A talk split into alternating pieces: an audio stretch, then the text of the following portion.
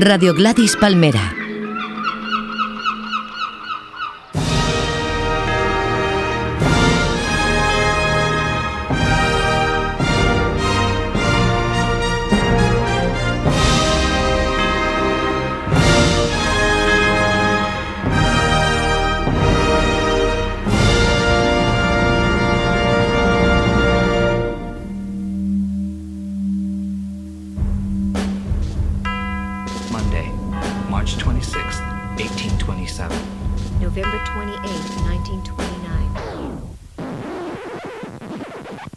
Vidas Ejemplares repasamos la vida de mis ídolos, personas reales de la historia de la humanidad y también esos personajes de ficción para mí igual de importantes. A través de sus datos biográficos se establecen extrañas relaciones entre ellos y esas vidas ejemplares se acaban convirtiendo en vidas cruzadas.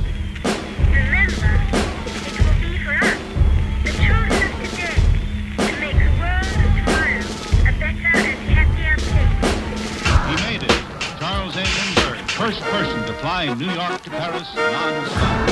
And that was a page of history that'll probably stand for a long time.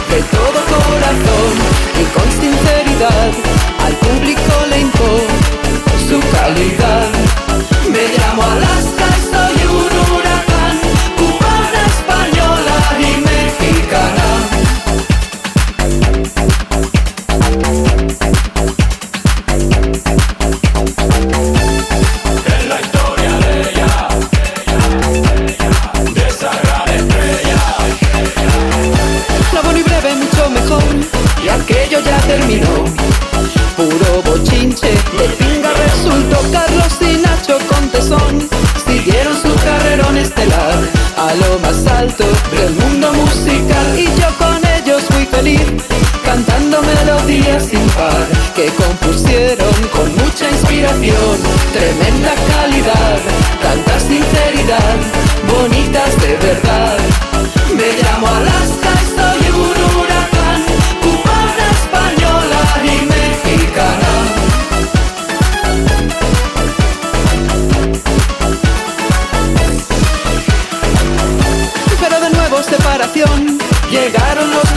y pasó Que Dinarama. Apaga y vámonos Nació Fangoria y hasta hoy. Desde Vulcano vamos a Tro Extraño viaje que aún no terminó Con Rafa Spanky, con Chris Wu Jesús Horror y Mr. Canut Topacio Fresh y Miss Andy Lamour. En gira sin final Un éxito total Y viva un festival. Me llamo Alaska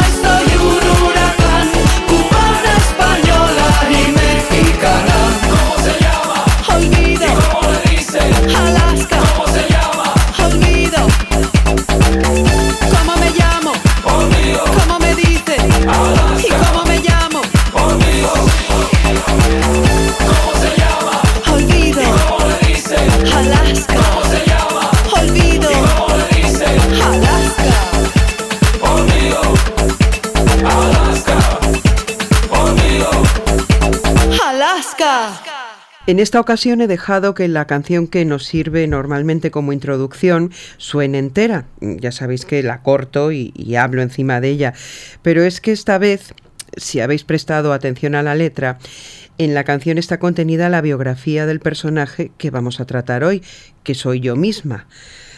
Cuando estuve preparando los programas anteriores dedicados a mi madre, me surgió la idea de dedicarme a mí misma a algún programa de estas vidas ejemplares, aunque solo sea porque acabo de cumplir 50 años. Y para que nos vamos a engañar, porque me resulta muy fácil saber lo que tengo que poner. Por ejemplo, el año de mi nacimiento, 1963. Podría pensar en otros personajes nacidos ese mismo año, como la infanta Elena, Rosario Flores, o Johnny Depp y Brad Pitt, o que en ese año murieron Jean Cocteau o Edith Piaf. También podría pensar en las canciones que triunfaban ese año, en España el dúo dinámico, los Mustang, y en Estados Unidos los Beach Boys. Pero ya que hay un grupo que se ha tomado la molestia de tener una canción que se llama como el año en el que nací, vamos a escucharlos. Además, la letra habla sobre el asesinato más famoso, no solo de ese año, sino tal vez de toda la historia, el del presidente Kennedy. Esto es 1963 y ellos son New Order.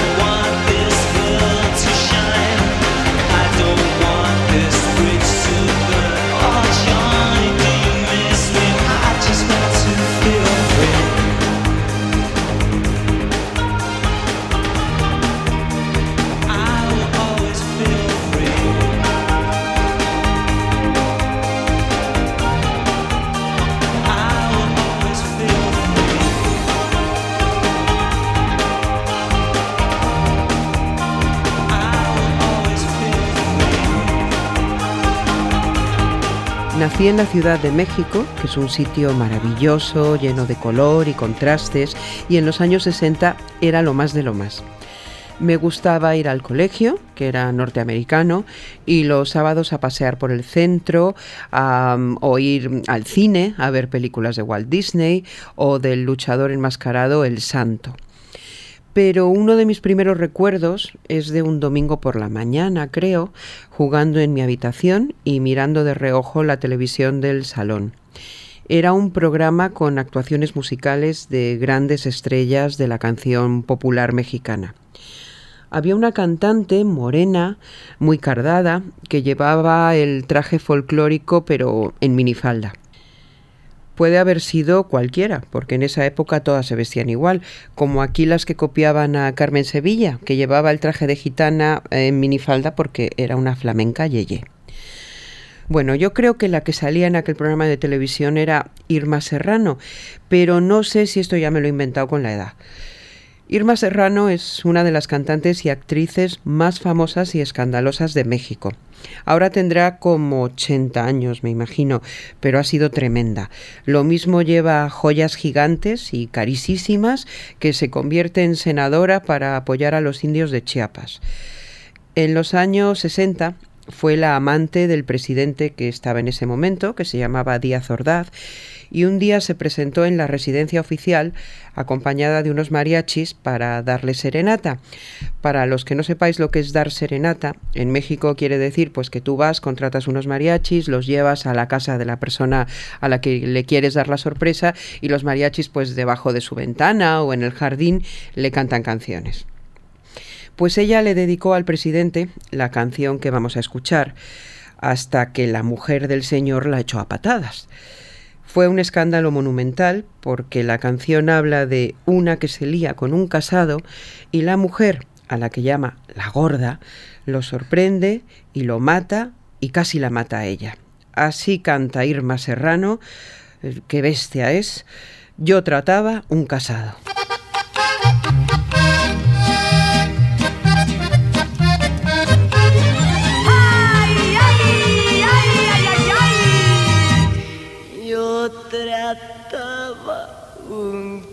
Casado, pero ya se me acabó. Su mujer lo había celado, con otras conmigo no. Más después de tanto y tanto, su mujer lo comprendió. Ay, le dio cinco balazos de milagros no. Mis amigos preguntaban, Irmita, pues qué pasó. Pues que cuando yo lo amaba,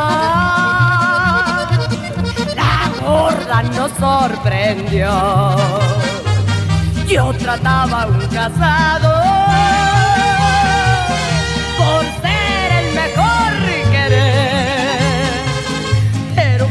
que ha pasado, pues ya no lo vuelvo a hacer. ¡Ay, ay, malos y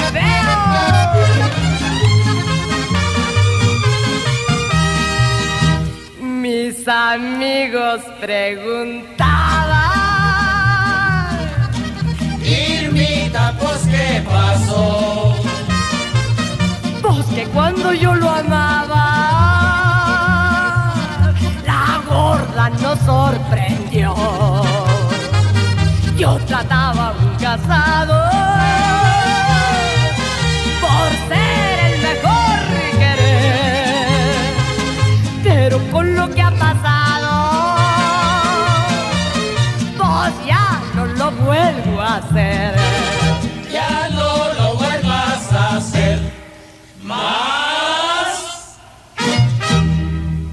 Lo que acabo de contar es importante mm, porque uno de mis primeros recuerdos de infancia guarda relación con la televisión y a partir de ahí todo lo que fui descubriendo también salió de la televisión. Por eso siempre digo que me encanta hacer televisión, por eso no tengo los prejuicios progres de las personas de mi generación, por eso conecté también con Nacho y con Carlos, que como veraneaban en Estados Unidos, tampoco tenían esos prejuicios tan europeos. Así que yo me pasaba el rato leyendo tebeos y cómics de superhéroes y viendo la televisión, que además en esa época que en España solo teníais una cadena y en blanco y negro, en México había un montón de canales, incluso ya había tele en color. Mi primer gran descubrimiento fue la familia Monster, que me parecían totalmente ideales. Y desde luego la más fea era Marilyn, la chica guapa y rubia. Desde siempre he pensado que Herman y Lily Monster eran guapísimos y elegantísimos. No es algo que me diera después por hacerme la gótica, es que precisamente por esas cosas tengo alma gótica. Y son un antecedente a Tim Burton y a ese mundo tan particular, por ejemplo, en Eduardo Manos Tijeras, donde el que es diferente y raro demuestra que es mejor persona y tiene más corazón que sus vecinos que son tan normales. Imagino que a estas alturas todo el mundo recuerda la sintonía del programa de los Monsters, así que la vamos a escuchar en una versión diferente, una versión de un grupo de Nashville que siente fascinación por el rock and roll, el burlesque y la imaginería mexicana de calaveras y luchadores enmascarados. Ellos son los Straight Jackets y esta es su versión sobre el tema de los Monsters.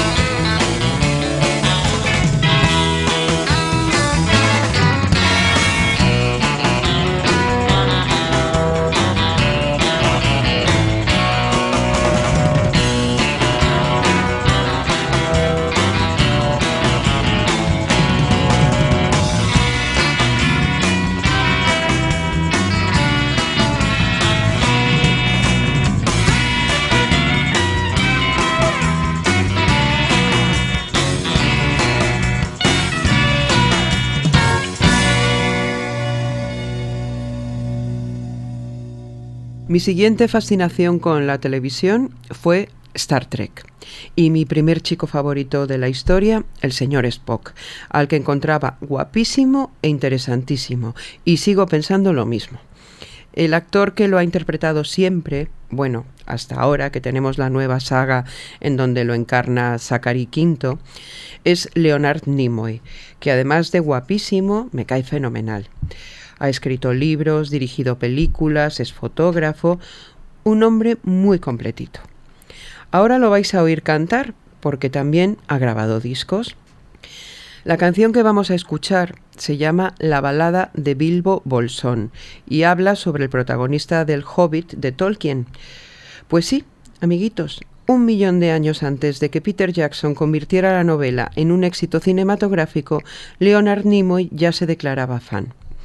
Por eso, los fans de Nimoy durante años pidieron que cuando se hicieran las películas basadas en las obras de Tolkien le dieran un papel. Cuando era joven lo veían como el Aragorn cuando era joven lo veían como el Aragorn del Señor de los Anillos y después como Gandalf pero bueno, ya sabéis que no ha hecho ninguna de estas interpretaciones. Esta canción que vamos a escuchar se parece muchísimo a una de Bowie que se llama The Laughing Gnome, el gnomo que ríe. Y no se puede acusar a Bowie de plagio porque son exactamente del mismo año, 1967, y casi del mismo momento. Mientras Bowie la lanzaba como single, Leonard Nimoy la interpretaba en televisión, aunque su disco no salió hasta el año siguiente.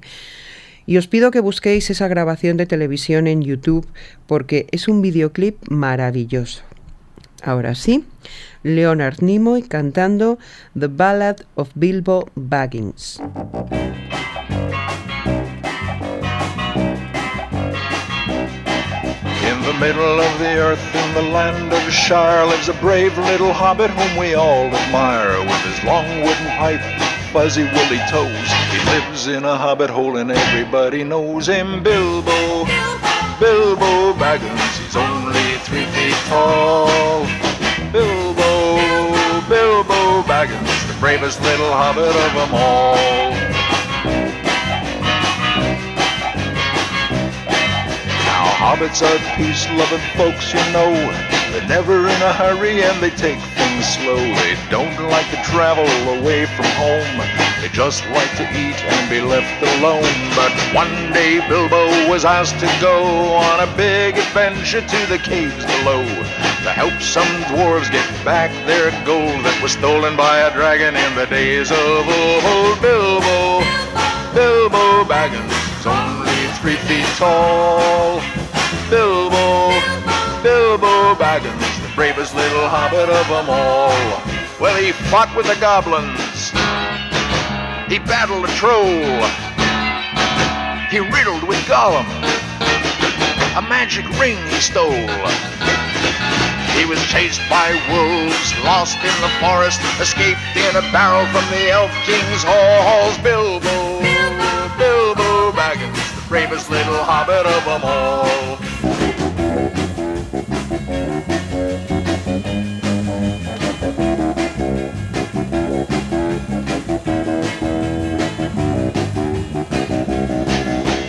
Back in his home in the land of Shire, that brave little hobbit whom we all admire, just sitting on a treasure of silver and gold, puffing on his pipe in his hobbit hole. ho Bilbo, Bilbo Baggins, he's only three feet tall.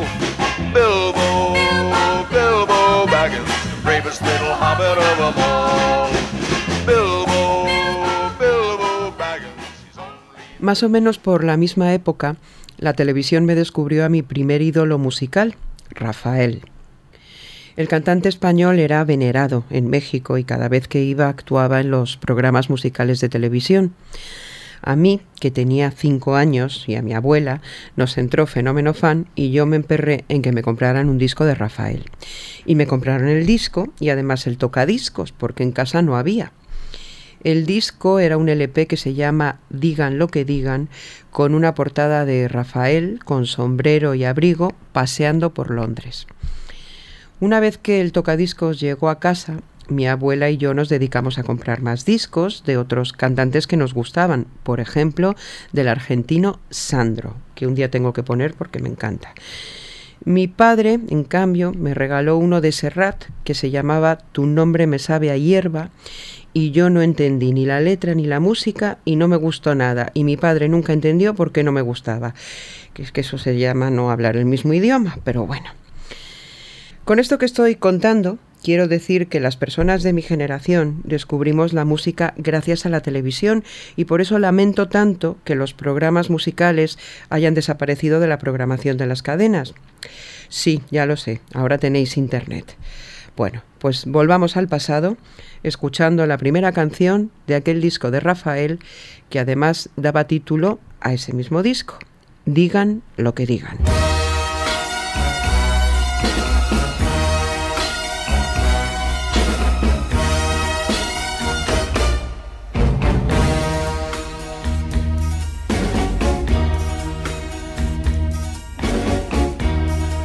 Más dicha que dolor hay en el mundo, más flores en la tierra que rocas en el mar.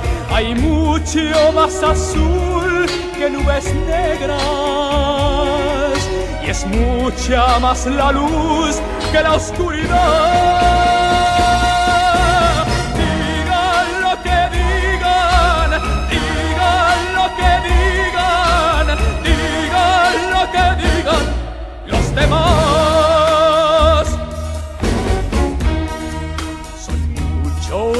Muchos, más los que perdonan que aquellos que pretenden a todo condenar. La gente quiere más y se enamora y adora lo que es bello, nada más.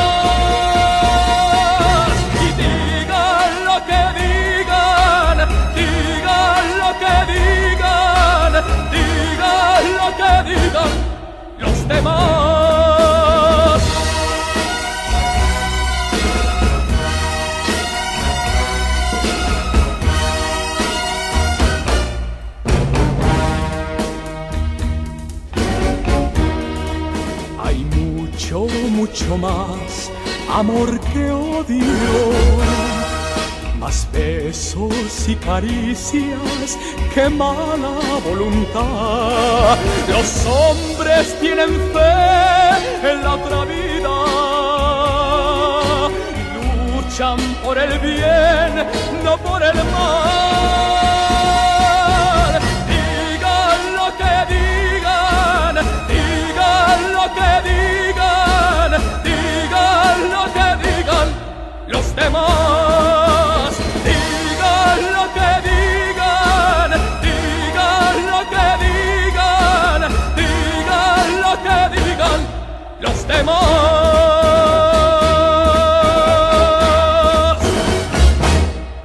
Una vez que entró el tocadiscos en casa, aquello fue imparable.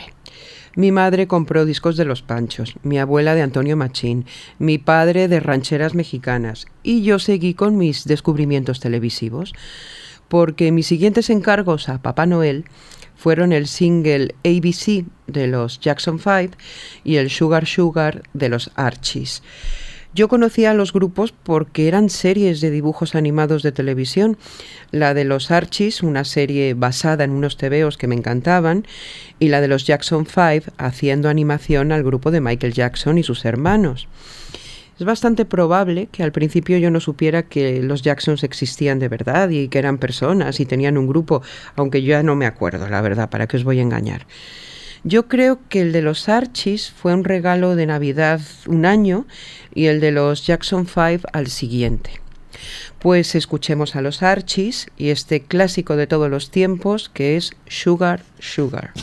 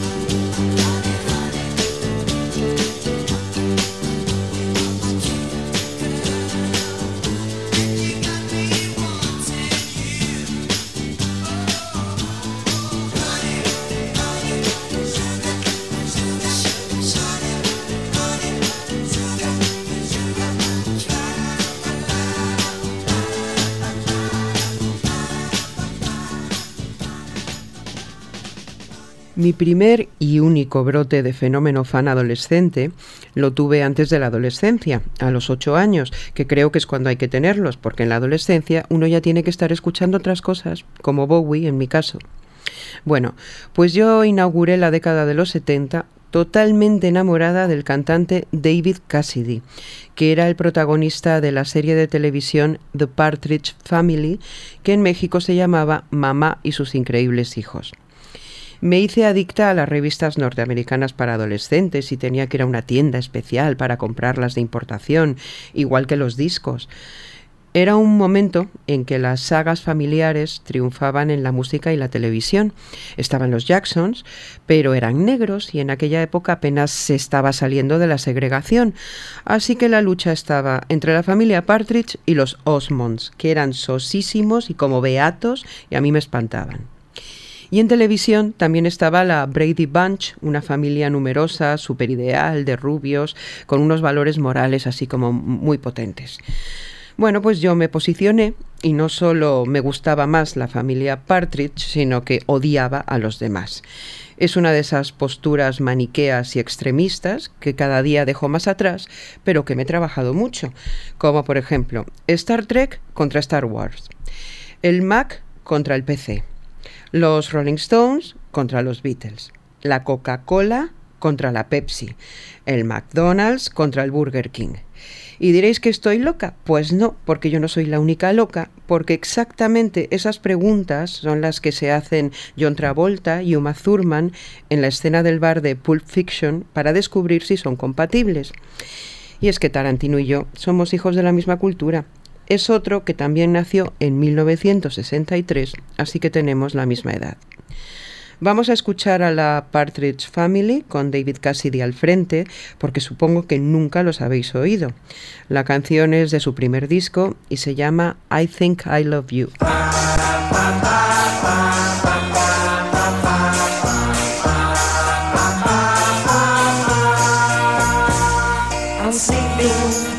Right in the middle of a good dream.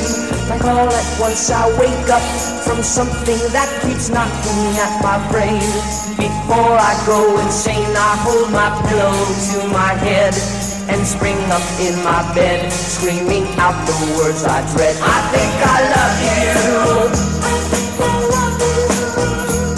This morning I woke up with this feeling I didn't know how to deal with and so I just decided to myself. I'd hide it to myself and never talk about it. And did not go and shout it when you walked into the room. I think I love you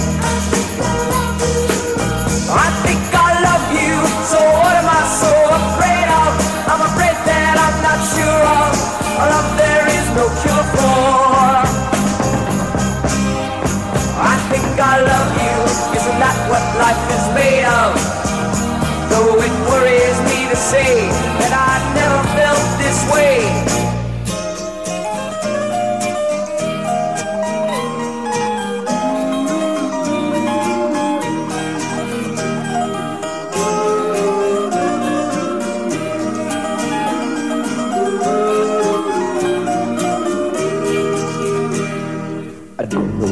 I'm up against. I don't know what it's all about. I got so much to think about.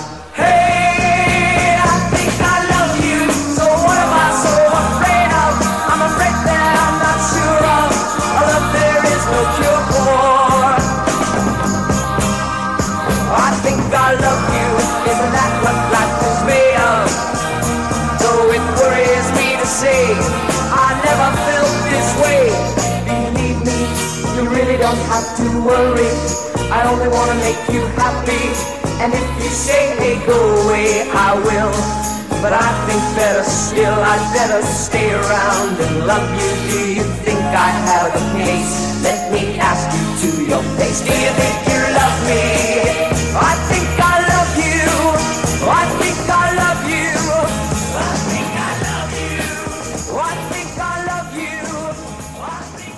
Yo hacía playback frente al espejo con las canciones de la familia Partridge, con una guitarrita de plástico naranja con forma de guitarra eléctrica. Una vez me pilló una amiga de mis padres y pensó que quería ser guitarrista, así que me regaló una guitarra española para que aprendiera a tocar. Yo no tengo muy claro que quisiera tocar la guitarra. A ver, yo solo quería hacer playback frente al espejo y desde luego no quería una guitarra española para nada, que me parecen feísimas. Yo quería una guitarra eléctrica. Pero hay que ser agradecido y allá que me fui a aprender a tocar la guitarra española.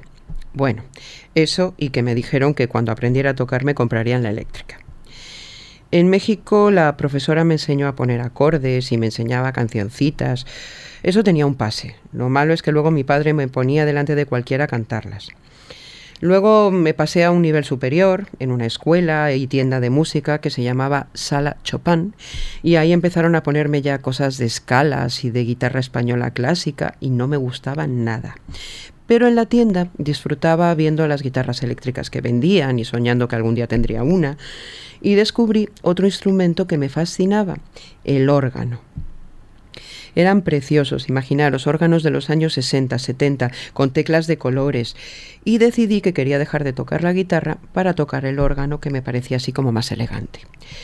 Pero eso justo coincidió con que mi padre decidió dejar México para venir a vivir a España y me quedé sin aprender a tocar teclados. Una pena.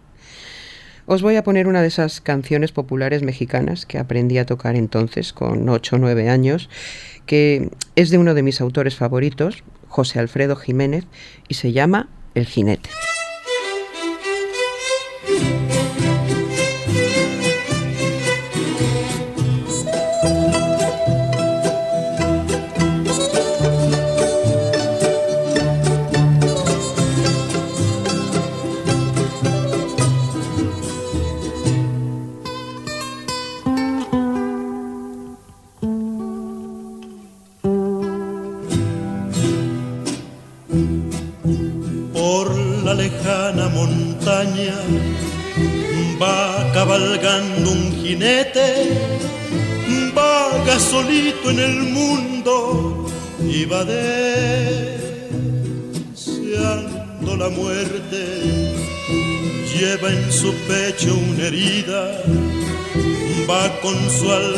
Destrozada, quisiera perder la vida y reunirse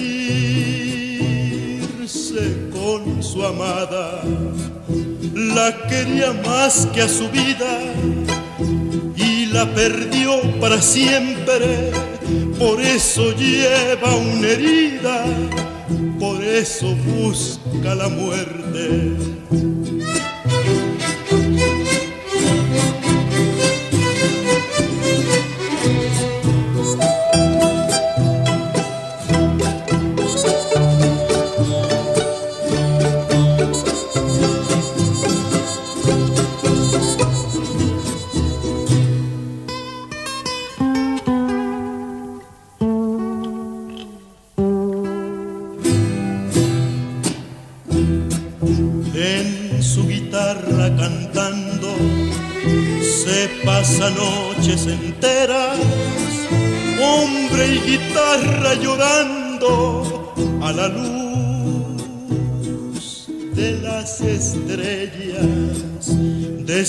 Se pierde en la noche y aunque la noche es muy bella, él va pidiéndole a Dios que se lo lleve con ella. La quería más que a su vida y la perdió para siempre. Por eso lleva una herida, por eso busca la muerte. Por eso lleva una herida, por eso busca la muerte. Ay, ay, ay.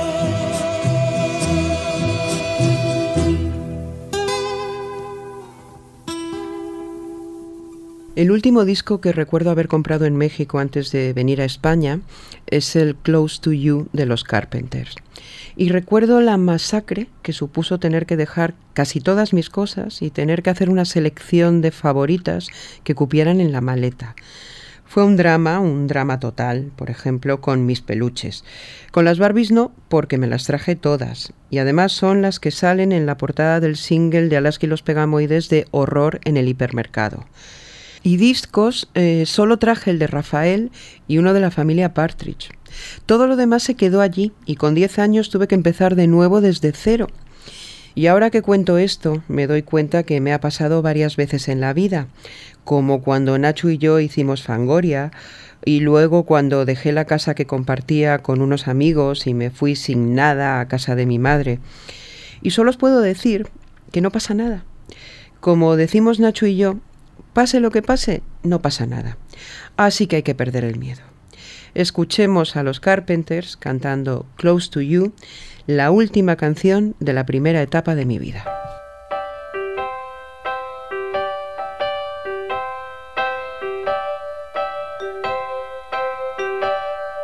Why do birds suddenly appear every time near? Just like me, they long to be close to you. Why do stars fall down from the sky every time you walk by? Just like me, they long to be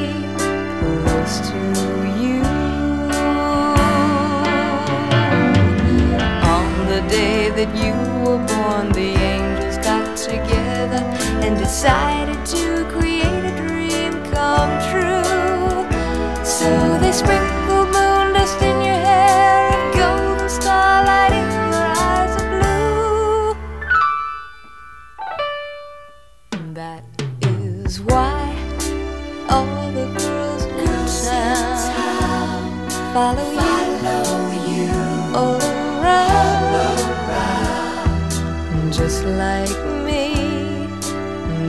alone.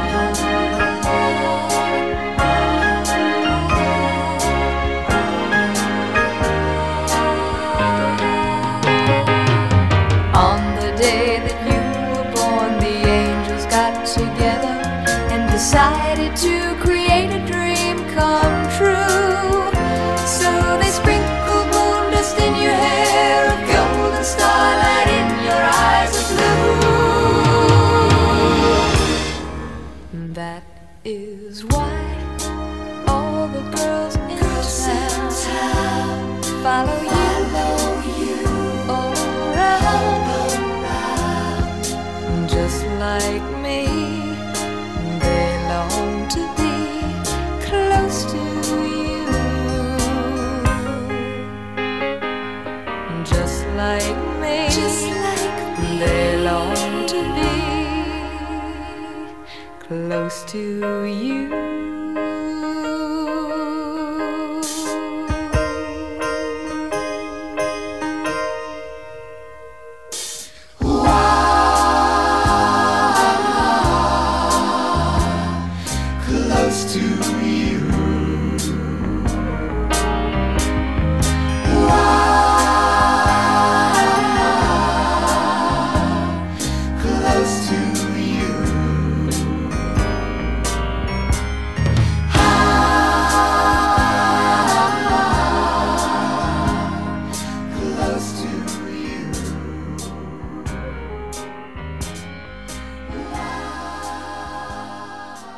La llegada a España fue horrible, horrorosa. Yo siempre digo que España en 1973 era como en blanco y negro, y yo venía de un mundo pop a todo color. Pero enseguida me adapté y adopté las costumbres locales. Mi madre siempre dice que supo que me había adaptado el día que llegué del colegio a casa diciendo algo así como jope macho, sin ningún acento mexicano. Y es que los niños mexicanos somos mucho más educados que vosotros, os lo tengo que decir. De nuevo decidí hacer una de esas selecciones maniqueas entre el blanco y el negro, en esta ocasión entre el blanco y el rojiblanco, porque una rápida mirada antropológica a los niños de mi colegio me permitió ver que los del Real Madrid eran unos pijos imposibles y los del Atlético de Madrid mucho más simpáticos y campechanos. Así que tomé partido por el Atleti y en la temporada de fútbol 73-74 me comporté como una hooligan infantil. Me sabía la alineación y lloraba mares con las derrotas. Os imaginaréis que una de las primeras cosas que pedí al llegar a España fue que me compraran un tocadiscos, así que me lancé a la calle y compré el himno de mi equipo, que suena así.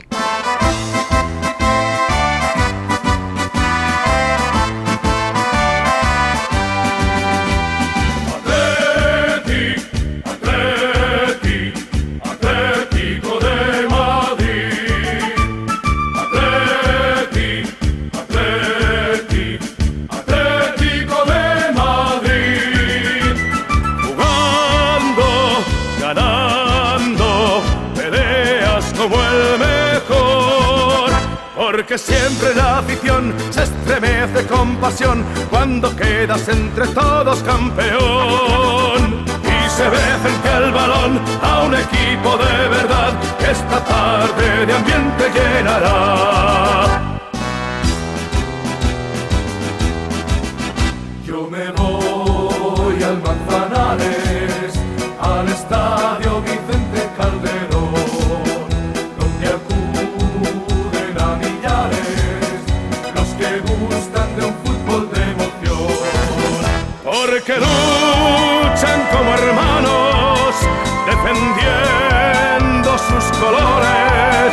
Con un fuego noble y sano, derrochando coraje y corazón.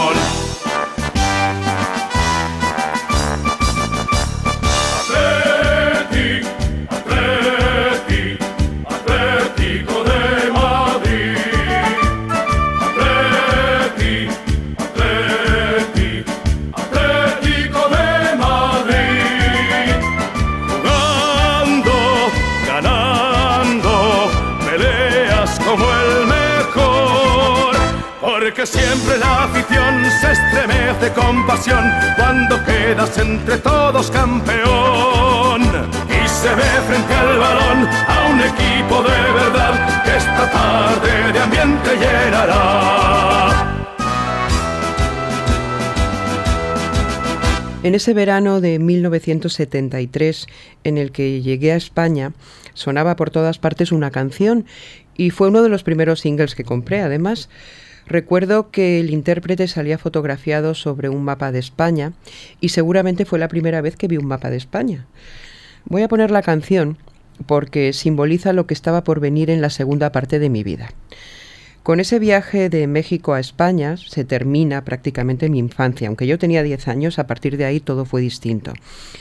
Y aunque al principio echaba mucho de menos mi país y siempre me encanta volver y no me importaría nada vivir allí por temporadas, yo ya nunca podré dejar España, aunque diga que si pudiera me iría ahora mismo a vivir a Londres, ya lo sé. Y es que estoy muy agradecida, porque cuando uno es inmigrante hay que ser agradecido, ¿eh? que me caen muy mal los que se quejan. Ahí está el aeropuerto, chicos, abierto para que volváis con vuestras familias. Si estás en otro país y te han tratado bien, hay que ser agradecido. Me pasé mi infancia escuchando los lamentos de los españoles que añoraban volver a su país y los de los cubanos, otro tanto de lo mismo. Es verdad que unos y otros no podían regresar a sus países por razones políticas. Yo estoy aquí porque me trajeron y luego porque quiero. Así que vamos a cerrar el programa de hoy con aquel éxito de 1973, la canción más famosa de Manolo Escobar, y solo puedo decir con él, y viva España.